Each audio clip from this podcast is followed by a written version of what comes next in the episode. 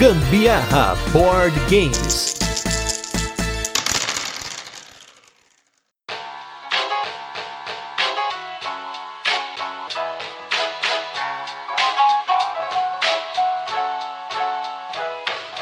Fala minha gente, beleza? Aqui é a Carol Guzmão. E aqui é o Gustavo Lopes e esse é mais um episódio do Gambiarra Board Games, o seu podcast filler sobre jogos de tabuleiro que faz parte da família de podcasts Papo de Louco. E nesse 32 segundo episódio de resenhas, quem vai ver mesa é um abstrato maravilhoso que a gente trouxe lá da Alemanha, que ainda não foi lançado no Brasil. De um dos mais aclamados designers de jogos de tabuleiro, Uwe Rosenberg, o jogo Nova Luna. Mas antes, vamos para os nossos recadinhos e destaques da semana e logo a gente volta com a nossa resenha, onde eu e a Carol apresentamos o jogo, comentamos como ele funciona e depois passamos para as nossas curiosidades, experiências e jogatinas e a nossa opinião. E para começar a semana, nós gostaríamos de mais uma vez falar sobre o prêmio Ludopedia, mas dessa vez Saiu! então agora você pode entrar lá no Ludopedia e votar no Gambiarra Board Games para melhor podcast de 2019. Até que fim! E no caso, para quem não tem profile lá no Ludopedia, é muito simples você criar um perfilzinho lá para dar um apoio pra gente. Você consegue entrar pelo Facebook, faz o cadastrinho lá. A partir do momento que você valida ele por e-mail, você pode pegar até o link que a gente vai deixar no post lá no site do Papo de Louco. Para quem acompanha pelo Ludopedia já vai conseguir facilmente ver lá, mas quem não acompanha o podcast pelo Ludopedia, pode pegar o link lá no site do Papo de Louco, que é papodelouco.com, e lá você consegue clicar e já começar a votação. E não somente no Gambiarra Board Games, né, gente? Mas a gente tem aí uma série de categorias para vocês votarem. Tem melhor RPG do ano, tem os melhores jogos do ano, mídia audiovisual. Vocês podem votar nos nossos brothers aí do Boards and Burgers, do grande Sandro, que essa semana vocês já ouviram aí o cast que a gente falou sobre o top 5 jogos que não foram publicados no Brasil. Um cast sensacional que a gente gravou também com o Fabrício do Aftermath, que é outro canalzaço animal. Você tem mídia escrita para votar também. Enfim, se você já conhece aí essa galera, vota nos melhores. Se você gosta do Gambiarra Board Games, vota no Gambiarra. Espero que você seja ouvido goste da gente, né? E vote na gente. Se você não gostar também, eu não recomendo você votar. Acho sacanagem votar por votar. Então, votem quem você realmente acha que merece esse prêmio e dá aquela forcinha pra nós, se você gostar da gente aí, pra gente cada vez mais criar melhores conteúdos, ter mais alcance e melhorar o cast cada vez mais, né? Outro destaque dessa semana foi a nossa presença lá no Board Game São Paulo, mais uma edição que rolou lá na Game Vault, Rua das Azaleias 138, bairro Mirandópolis, aqui em São Paulo. E nesse a gente jogou quatro jogos novos, não é? Foi, foi mesmo. Foram jogos ótimos que a gente jogou. Um deles foi o Loser, que eu fui a primeira loser nesse. nesse... Começando o- a jogatina perdendo lá, né? Fui a biggest loser nesse dia. O Loser, que é um jogo do Bruno Catala, que tá vindo aí pela Meeple BR. Um jogo aí em que os jogadores são magos que estão competindo pra ver quem não vira primeiro o sapo. Então a Carol foi o sapo aí, né? Rabbit.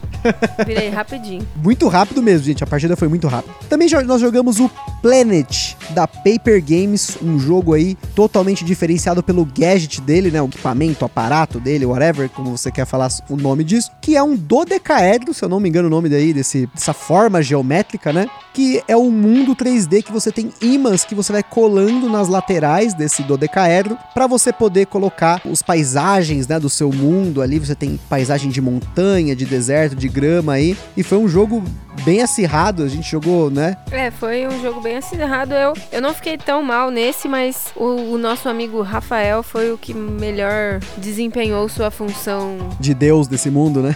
de Deus. e aí, realmente, ele levou com uma, uma vitória maravilhosa de 32 pontos, acho que foi. Ixi, agora teria que ver no BG Stats lá, mas eu não lembro. A gente também jogou o Luxor da Calamity Games, que até a gente precisa em breve corrigir essa falha aí no nosso podcast, porque nós não temos nenhum jogo da Calamity Games resenhado aqui, apesar de nós termos jogado quase todos.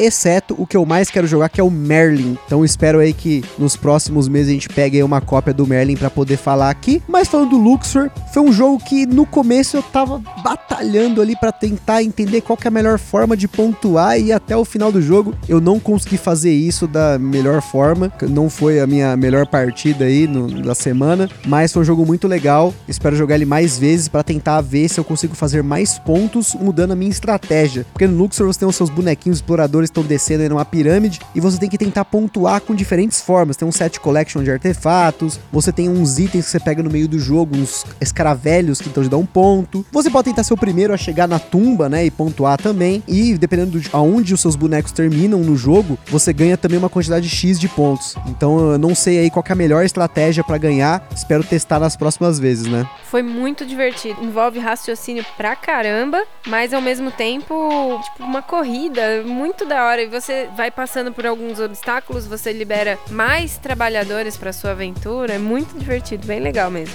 E por último, a gente jogou também o Carnavalesco. A gente que não é tão Do fã carnaval, de carnaval, é realmente o, o mais próximo que a gente chegou esse ano de carnaval foi jogando Carnavalesco. Afinal, a gente nunca foi de trio elétrico, nada dessas coisas, fantasia e nada, mas Carnavalesco foi bem interessante, uma jogada bem legal. Tem que colocar dados, né, na, referente às. Os diferentes aspectos, né, da, de uma escola de samba, né? É, enredo, alegoria, fantasia, samba enredo, né? Sei lá, esses negócios. Essas coisas de carnaval aí que todo mundo fica nota 10. Ai, que eu odeio Pode quando parar é isso. disso. Pelo amor de Deus, vamos cortar esse assunto.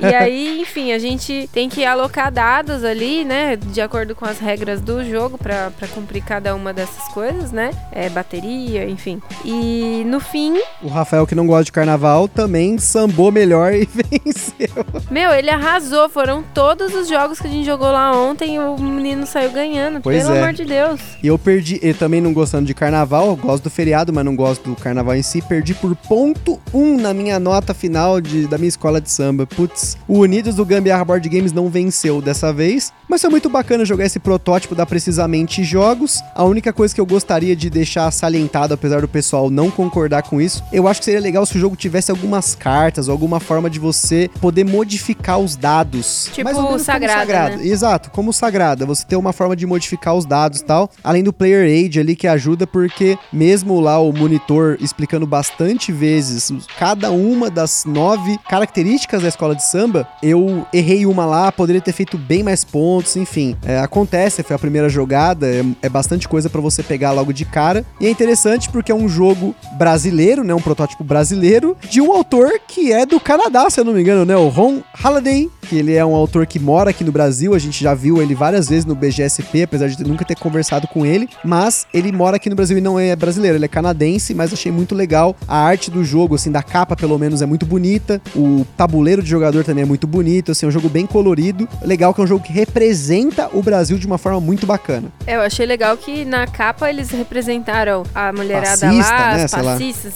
Gente, pra vocês verem que eu não entendo nada de carnaval. Povo lá que dança, tudo. E ninguém estava nu, nem semi-nu. Tava todo mundo bem vestido, com roupas carnavalescas. Adorei, foi muito legal. Eu só vou falar que eu tô manjando um pouco mais de carnaval, porque essa semana também, no Papo de Louco, um cast que a gente gravou falando sobre carnaval, a gente montou a escola de samba do Papo de Louco, então, pra poder fazer isso, eu tive que pesquisar um pouco, entender o que que era samba enredo, porta-bandeira, essas coisas, porque eu nunca acompanho essas paradas. Por fim, os destaques da semana aí, a gente teve aí o Spirit Island, que foi o nosso carnaval. Olha aí como é que a gente passou o carnaval, usando espíritos para lutar contra os colonizadores invasores da nossa ilha. E finalmente a gente ganhou uma partida de Spirit Island. A outra partida que a gente jogou foi ridícula. A gente tomou um caroço dos colonizadores. Mas depois que eu fui rever a partida, eu, a gente percebeu que fez um negocinho errado lá na hora de causar o dano nos terrenos. Mas pensando assim na partida como um todo, não decorei, obviamente, a partida, mas eu lembro de bastante coisa. Não teria afetado tanto, gente teria corrompido uns dois, três terrenos só no máximo. Mas foi uma partida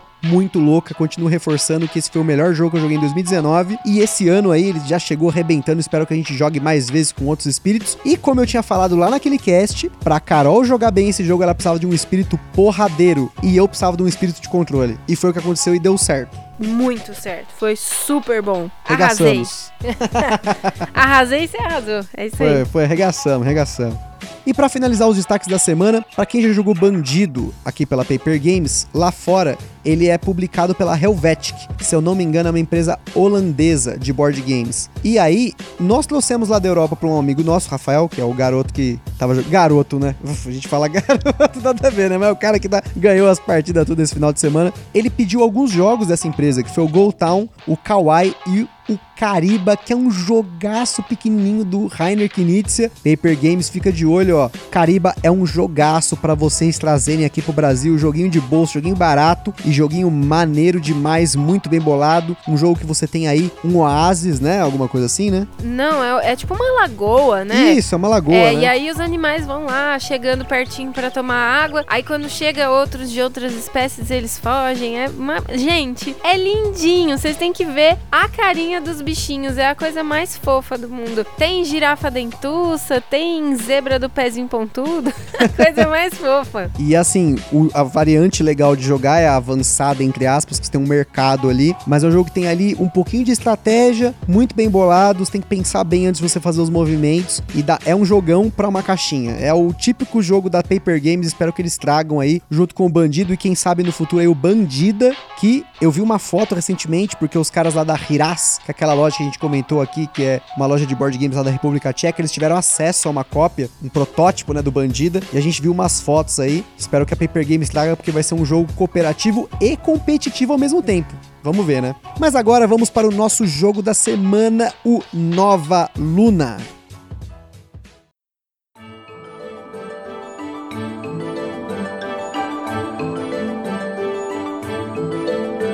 Nova Luna é um jogo lançado em 2019 na Alemanha pela Pegasus Spiele, de 1 a 4 jogadores com partidas que duram de 30 a 60 minutos. Você pode calcular aí 15 minutos por jogador.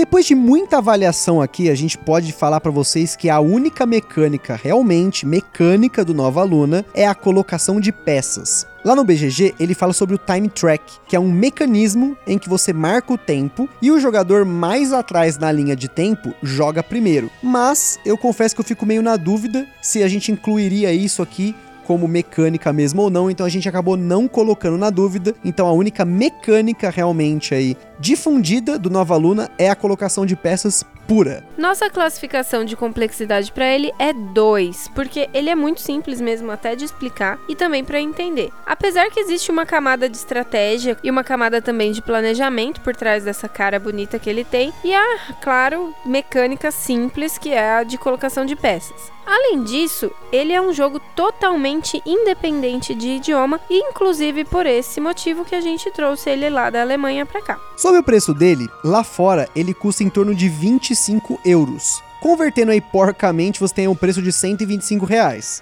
Mas como o câmbio ultimamente está bem previsível e algumas editoras aí estão conseguindo trazer jogos com preços bem competitivos com o mercado internacional, a gente não tem como especular o preço do jogo se ele vier para cá. É provável que chegue perto aí dos 150 a 180 reais. No Nova Luna, os jogadores coletam peças de um tabuleiro central, que representa aí as fases da lua, e colocam em sua área de jogo. Cada peça tem um valor de tempo e diferentes objetivos. Sempre que um jogador pega uma peça, ele avança no track das fases da lua de acordo com o valor de tempo daquele tile. E o jogador que estiver mais atrás nesse track é o próximo a jogar. Sempre que o jogador cumpre um objetivo, ele cobre aquele objetivo com um marcador na sua cor, e aí aquele que conseguir gastar todos os seus marcadores cobrindo objetivos na sua área de jogo vence. Essas peças, esses tiles quadradinhos que o jogo tem, possuem diferentes cores, são quatro cores diferentes, tem azul, vermelho, amarelo e um azul clarinho, e cada peça pode ter de 0 a 3 objetivos a serem cumpridos. Esses objetivos são cumpridos conectando peças da cor e quantidade do objetivo. Por exemplo, você tem lá um objetivo que é uma peça azul e uma vermelha, ou um outro objetivo que é três peças vermelhas, mas é aqui que mora uma sacada muito legal desse jogo. Se você conecta dois ou mais tiles da mesma cor, cada um desses tiles passa a valer a quantidade total de tiles conectados. Isso é importante porque se você tem um objetivo de três tiles vermelhos, você pode conectar um tile vermelho em cada lado do seu tile, e aí forma aí três lados, né, conectando os três. Cumprindo o objetivo, ou você conecta só um lado de um desses tiles e os outros dois vermelhos você conecta nesse primeiro vermelho. Então você consegue fazer esses combos aí no jogo e aí você consegue liberar mais lados desse seu tile do centro, vamos dizer assim, né, o primeiro tile, para você conseguir co conectar mais coisas e formar mais combos. A gente nem vai se alongar muito nisso porque parece muito confuso explicando assim no podcast. Então lá no nosso Instagram vocês vão conseguir ver fotos disso, talvez fique mais fácil aí. Além de possuir uma variante solo, o jogo recomenda você remover um número qualquer de marcadores de objetivo, se você quiser fazer uma partida demo, para ensinar a jogar, ou mesmo se você está jogando pela primeira vez e quiser aprender. Mas sinceramente, o jogo ele é realmente é muito simples, não precisa disso de jeito nenhum. A gente pelo menos não precisou. E é isso, né? O jogo é, é isso. E antes da gente prosseguir, eu queria comentar aí dos nossos apoiadores aí do nosso podcast, que é a Acessórios BG, que é uma empresa que faz componentes para board games em 3D, playmats e tudo mais, para acrescentar na sua jogatina e deixar o negócio mais bonito, mais funcional. Então, se vocês não conhecem Acessórios BG, entre no site deles aí www.acessoriosbg.com.br. O Nova Luna é uma reimplementação do jogo Habitats do designer Corne van Morcel. Apesar dessa informação não estar explicitamente indicado lá no Board Game Geek, como de costume, mas lá no manual o próprio UV não apenas indica que ele utilizou o Habitats como base para o Nova Luna, mas também coloca o nome do Cornet na coautoria desse jogo. A ideia do UV para o Nova Luna foi reduzir o Habitats para o seu mecanismo de colocação de tiles central e adicionar o draft de tiles que está presente aí no estilo do patchwork. E o jogo ficou muito bom assim. Eu não conhecia o Habitats, mas acabei dando uma olhada nele depois de jogar o Nova Luna. Ele também parece um jogo bem bacana, né? Espero que a gente tenha aí um dia acesso a uma cópia dele para poder pelo menos jogar. Um dos fatores que, com certeza, se trazido para o Brasil, o Nova Luna vai fazer sucesso é o design e os componentes do jogo. Realmente são muito bonitinhos, muito bem feitinhos. Assim, os, os detalhes, né, do tabuleiro central. Muito legal, gente. É muito bem feito mesmo esse jogo. Até a caixa do jogo, a parte interna dela, tanto na tampa quanto na própria caixa, eles fizeram questão de colocar essa imagem da lua com as cores, né? É um jogo, assim, simbolicamente muito bonito, apesar de ele ser totalmente abstrato, né? Você não, não se imagina fazendo nada da lua no jogo, né? É, e o, e o marcador mesmo, assim, do, dos seus movimentos, né? É uma lua que você monta, você destaca, né? Do cartonado. A gente destaca, né? E aí vai montar esse, essa lua. Muito legalzinho, muito bonitinho mesmo. Uma das coisas que a gente recomenda você fazer é, ao invés de você usar o saquinho zip que vem no jogo, para você colocar os tiles depois de destacar eles do lado cartonado, é você pegar um daqueles ziplocs maiores, sabe aqueles tipo que você põe carne no congelador e colocar todos os tiles num só, porque fica muito mais fácil você colocar os tiles nesse saquinho só do que você colocar tiles separados no saquinho, não faz sentido. Ele vem uns saquinhos bem pequenininhos assim. A gente quando pegou o jogo, fez isso, né? São cinco saquinhos zip, um para esse monte de marcador que vai para cada jogador e quatro para os tiles do jogo. Eles são tiles grossos, né? Então não vale a pena. Pega um saquinho só que é muito mais fácil fazer o setup do jogo. Você pega aquele saquinho, derrama tudo na mesa e já era. Muito bem. A gente espera também que numa segunda edição do jogo, ou se ele vier pro Brasil, a editora que trouxer tome cuidado com um erro que ele tem no manual que não é nem de texto, e sim gráfico. O jogo ele vem com um manual em inglês e em alemão. E em ambas as traduções, na explicação de como você faz a combinação dos tiles, tem um X vermelho na imagem, que aí dá a entender que se você tiver dois tiles de um lado e um do outro lado conectados nesse tile central, eles não vão estar tá somando 3 para cumprir um objetivo de 3. Realmente confundiu a gente tanto que na primeira partida a gente jogou errado. E por falar nas jogatinas, a gente jogou o Nova Luna em duas pessoas em quatro pessoas. No caso, eu que tava nessa mesa de quatro pessoas. E assim, ele é um jogo que muda bem dependendo da quantidade de jogadores. Porque em dois jogadores você tem um pouco mais de controle sobre as suas ações futuras. Por quê?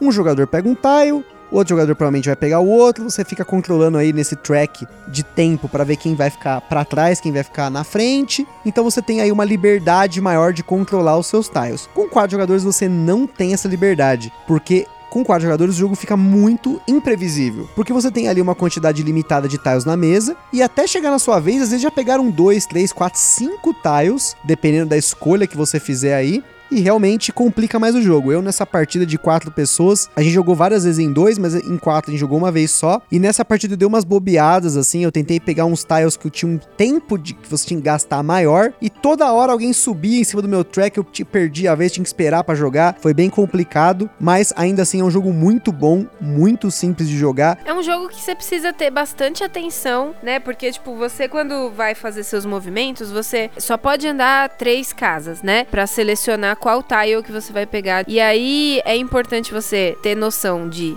se você pegar aquele que talvez seja um pouco mais fácil, você vai andar mais na trilha do tempo e aí o seu coleguinha, né, talvez ele pegue tiles mais complicados, vai andar menos na trilha do tempo e vai aí jogar de novo, né? vai jogar mais vezes. Ou seja, nessa de jogar mais vezes, ele pega mais objetivos e pode ir cumprindo esses objetivos mais rápido do que você. Então você tem que ficar atento nisso, isso é um ponto. Outro ponto que você tem que ficar atento é tipo, realmente se vai encaixar no, no seu jogo ali, nos objetivos que você já tá cumprindo. Tipo, se aquele tile vai fazer sentido você pegar. Você tem que ter bastante atenção nisso. É um jogo que envolve atenção para todo lado, né? Fora que ele tem aí um pouco de subjetividade para você ficar naquela análise parálise, né? A Carol que o diga, né? Eu sou a mestre da análise parálises porque você vai ver tantos combos quando está com a mesa mais cheia ali, seu tabuleiro já tá mais cheio. Você quer ver tantos combos que você pode fazer que você fica até em dúvida na onde você tem que pôr sua peça. E nem sempre uma opção boa agora vai dar bom no futuro, porque você não sabe os tiles que vão abrir sempre que a mesa é renovada. E esse é um elemento meio de sorte aí do jogo, porque de resto não tem sorte alguma, é planejamento e colocação de tiles, mas você tem essa sorte do que vai sair na mesa. Teve muitas jogadas dessa partida que eu joguei em quatro pessoas que eu me ferrei porque eu precisava de azul e na hora de recarregar lá os tiles na mesa não vinha nenhum azul. Aí a hora que eu apostava numa outra cor, não vinha também. Então, tipo, eu me ferrei muito por causa disso. Eu perdi por um marcador, justamente porque muitos desses momentos que faltava aquele único tile, ou alguém pegava, ou não vinha o tile. Então, nessa partida eu poderia ter cumprido muito mais objetivos antes do tempo, que eu demorei pra caramba para cumprir esses objetivos. A gente quase ficou sem tile, porque você tem esse elemento aí dos vários jogadores pegando tile pegando tile, pegando tile. Às vezes o jogador pega o tile só porque ele é mais barato. Enfim, tem essas decisões que tem que tomar e aí mesmo com planejamento a longo prazo, você acaba se ferrando nessa. Então, ele é um jogo que em dois jogadores ele roda muito bem, é aquele xadrezão toma lá da cá, e em quatro jogadores, que é o limite dele, também é muito bom, mas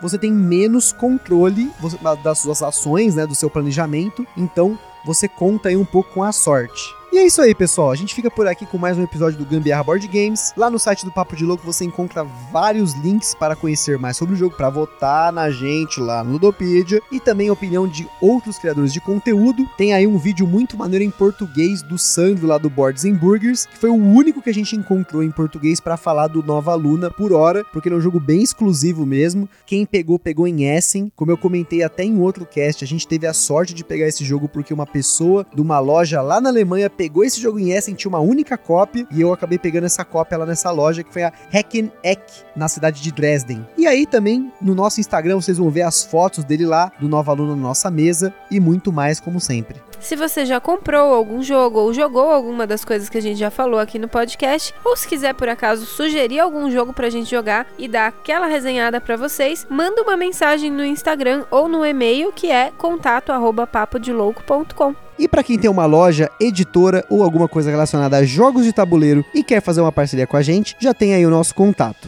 Compartilhe esse podcast com a sua turminha aí no Facebook e WhatsApp. A gente agradece muito, esperamos também que vocês tenham curtido. Beijo para todos, até breve. Tchau. Um forte abraço e até a próxima.